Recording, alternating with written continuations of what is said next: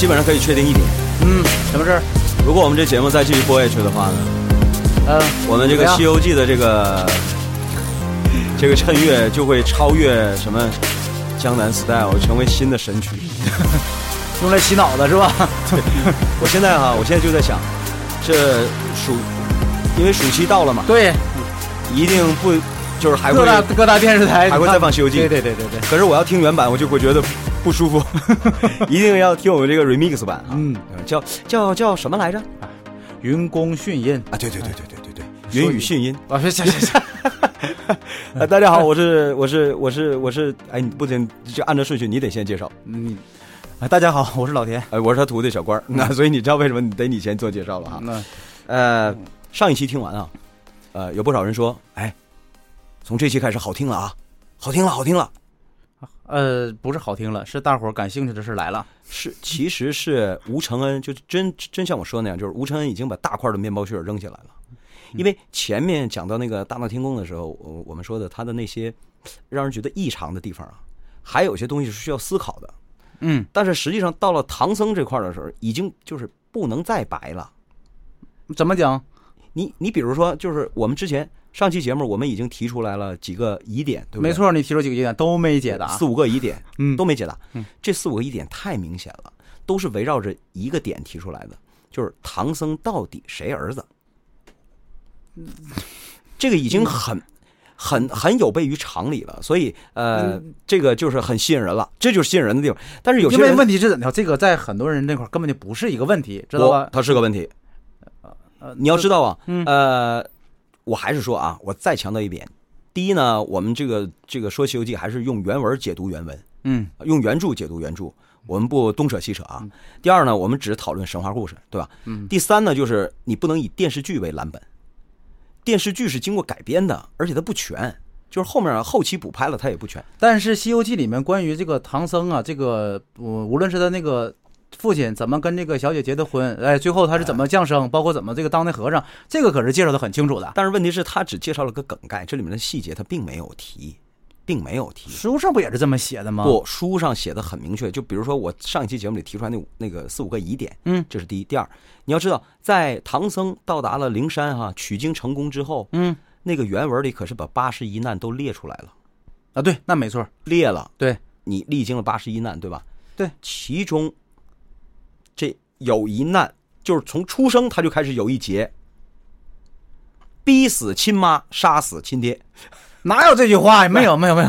翻译成现在的话，你看啊，在这个《西游记》啊，在这个《西游记》的这个章回体小说，它这个列表这儿啊，就是在这个第八回，第八回，嗯我佛造经传极乐，观音奉旨上长安，对吧？嗯，对，其中在下面第九回是呃这个呃呃袁守诚妙算无私曲，老龙王这个捉计翻天条，在这两回中间是有一附录的，叫什么呢？叫陈光蕊赴任呃这个逢灾，江流僧报仇呃这个复仇报本。有什么问题？这个电视剧里演了这这一集，对，那么这一集非常重要，因为是唐僧的第一节。日后哎，今天咱们恐怕就得说到这儿了。就是如果说他替生父报了仇，然后他跟他娘又团圆了，嗯，那这里面就解不开谜了。什么谜？算是游戏打副本儿，我这个赠送一个疑点哈，就是你十忍辱负重十八年呢，一直委委身一个假冒的一个丈夫，委身于水贼，十八年前把孩子扔了都不知道死活，十八年后孩子回来了，不说还替他报了仇，请问谁会在这种情况下自杀呢？而且她她她老都呃这个她老公陈光蕊、那个老龙王给了个那个那个那个那个啊，对，呃珠子是吧？对对对对他没死，复活了，嗯夫妻团夫妻团圆呐，母子团圆呐。对呀、儿子长这么大了，死了干嘛呀？为什么这时候自杀呀？有人说保名节，不是那么回事啊。一会儿咱们详细说。而且这不算，这怎么能算劫呢？这怎么算一劫呢？嗯，你你知道西方荷马史诗里头有一个故事叫俄狄浦斯王的故事吧？知道啊，哎，嗯他就是怎么练练恋恋母情节嘛？对，就是对，这是后来说恋母情节。嗯但是这故事是什么？就是俄狄浦斯王当初他被这个预言嘛，说他将来一定会娶自己的母亲，杀死自己的父亲。嗯对，没错。所以他爸爸怕这种这个这个这个这个呃呃灵验了，于是把他送走了。对，结果转了一圈，怎么样？他最后还是娶的自己的母亲，杀了自己的父亲。悲剧嘛。你说这个跟唐僧的身世有什么关系？所以只有这种情况下，这叫悲剧，这对于人生来讲才能算一劫，否则的话怎么叫劫呢？你替父亲报了仇了，然后一家三口团圆了，这怎么能叫按理这在按按照咱们中国的这个理理理解，那应该是个大团圆的结局，对？吗？Happy ending 吗？对吧？？Happy ending 你就是电影 《趁月》的话，就对面戴帽子那个，要是写来这个来写这曲的话，还得用大调和弦的，对吧？啊，我以为他今天是个好日子呢。是啊，是啊那那得唱那个《难忘今宵》，是吧？就是这个意思。所以这一点上，从这个标题上来讲，而且从这个八十一难总结的时候就已经说得很清楚了，这算一劫，劫就很奇怪了。大团圆还算劫，那就只能证明一点，这里面一定有违背常理的事儿。就是除非是有什么情况是被我们忽略了，对，然后才它本身就是一劫，对但是我们给它理解成了大团圆，是对这个意思吗？对对对对，就是你看啊，你你不要那什么了，别别别别那个，所以我一个问题一个一个一个问题一个问题回答嘛。上个礼拜我们提出的第一个疑点是什么？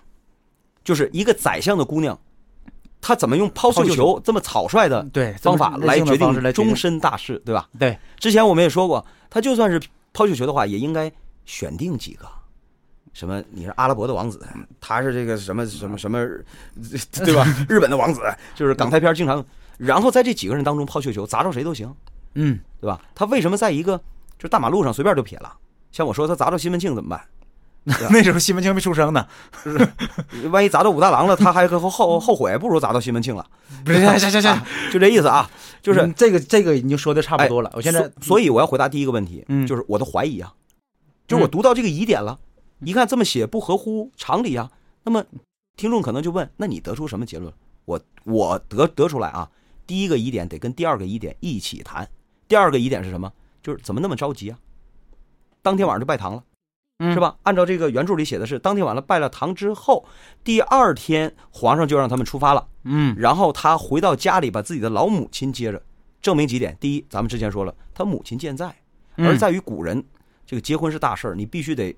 呃双方那个父母得到场，哎对，那么在他父母没到场之前，这婚都结完了，为什么这么急？再加上他为什么要抛绣球？就是你没发现这个丞相啊，这个殷丞相，他嫁女儿嫁的这个草率啊，只有一种情况下，我们才可能这么操办亲事。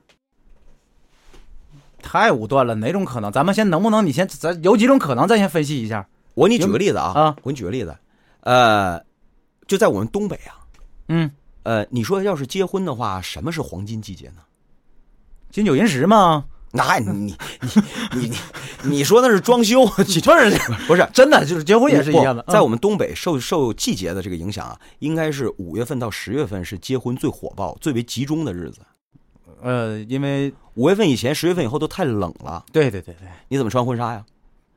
对吧？你穿婚纱你没看吗？现在那个新娘穿婚纱还得披一个，外面还得披一个那个毛，对貂皮披肩，所以没有买卖就没有杀害。哎呀啊，还不让披，你还是光着膀子还着凉，嗯所以这个季节是没有人结婚的。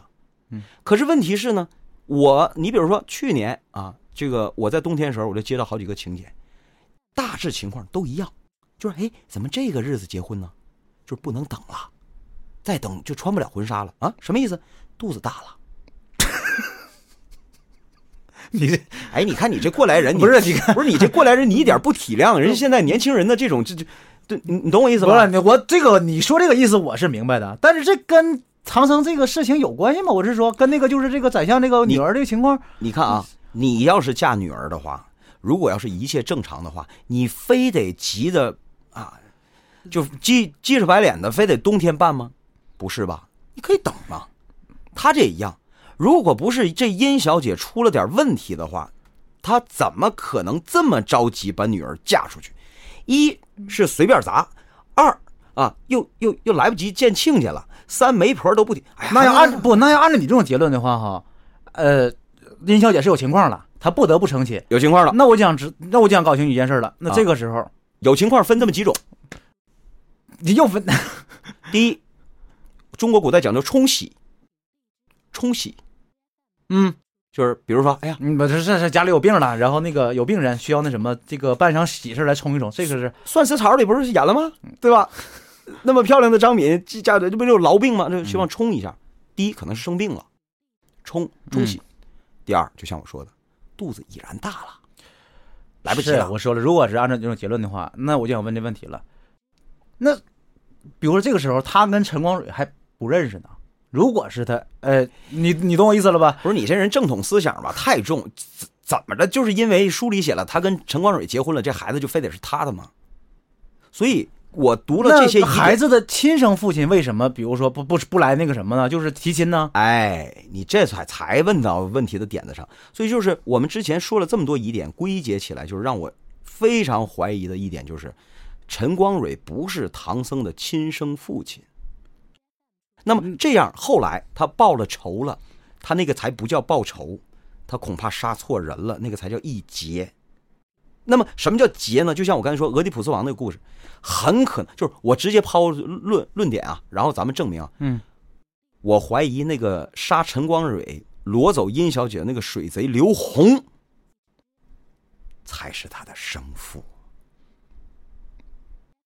你这件事情哈，我我我不知道别人会怎么理解哈，反正我现在听来的话哈，你肯定觉得不可思议啊，呃，你想想，那么一个大家闺秀的一个千金哈，对丞相的女儿，丞相女儿。她会跟一个水贼有私情，你这事儿你你谁能相信呢所以？你听我说呀，嗯顺着这个往下推，这个水贼也肯定不是水贼。为什么？他不是水贼还是山贼呗？你看，你不能因为他出现在床上，你看这船上船船船就是感冒啊，前后鼻音不稳。船上啊，你想啊，一个水贼，那是那个年代，嗯，肯定是没文化。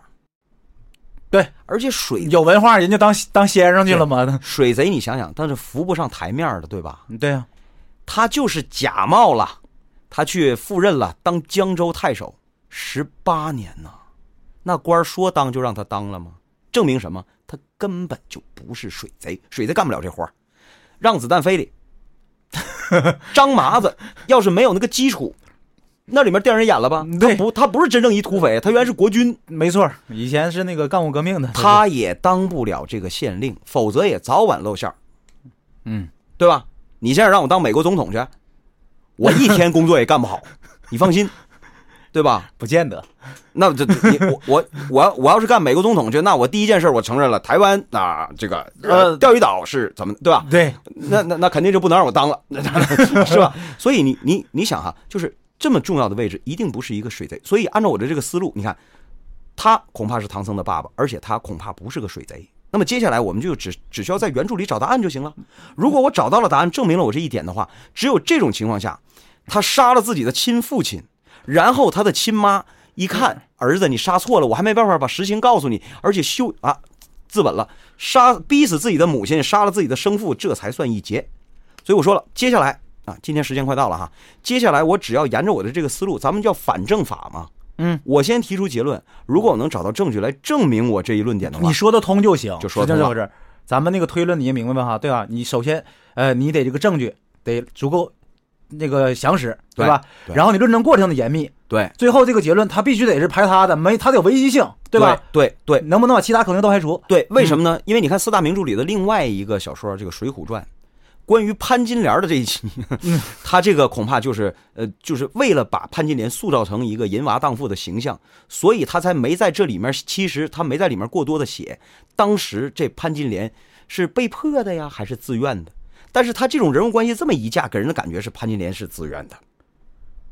而且而且他为了突出这一点，之前还加了一段戏，他怎么勾引武松的，这前后都是有关系的。所以你想，如果如果嗯，在唐僧的这个问题上，如果他妈，你看之前他可没给这个吴承恩可没给殷小姐安排这个潘金莲这些戏，是吧？嗯，对，之前描写说这个小姐啊，早有名声在外，水性杨花，没有吧？没有，没有，没有，那那不那好了，那他就解释不了为什么他能跟一个杀死自己的老公、水贼冒充的丈能活十八年，过了十八年，呃呃，相安无事还啊？按理说他是嗯人家喜欢他的话，对吧？你你你，除非他有斯德哥尔摩症候群，他他爱上了就是加害人，被害人爱上了加害人，这是典型的斯德哥尔摩病症，对吧？呃就是除非是，就像你上回上次说过一样，他其实有很多机会来那个什么的，就是给那个把这个事情，或者是说出去也好啊，或者是给他呃自己动手也好啊，他都有机会，但是都没有做嘛，对不对？对呀、所以啊，这个别着急我，记得我还问了，是不是因为爱情？你你说太对了，就是因为爱情，我就是沿着这个爱情的线索找的，我才找到答案的。因为爱情。那好，你现在能不能先透一下，打算从哪些方面入手？就你先那个什么，给我一个线索。首先，啊，我们不能告诉你。总之啊，我这个观点已经抛出来了。我说了反证法，接下来我只需要寻找答案，证明了，证明不了那就是错了，证明了就是对了，对吧？嗯又叫归谬法。就听听你怎么证明吧。嗯，好了，好了今天咱们就到这儿哈，那咱们就明天再见了。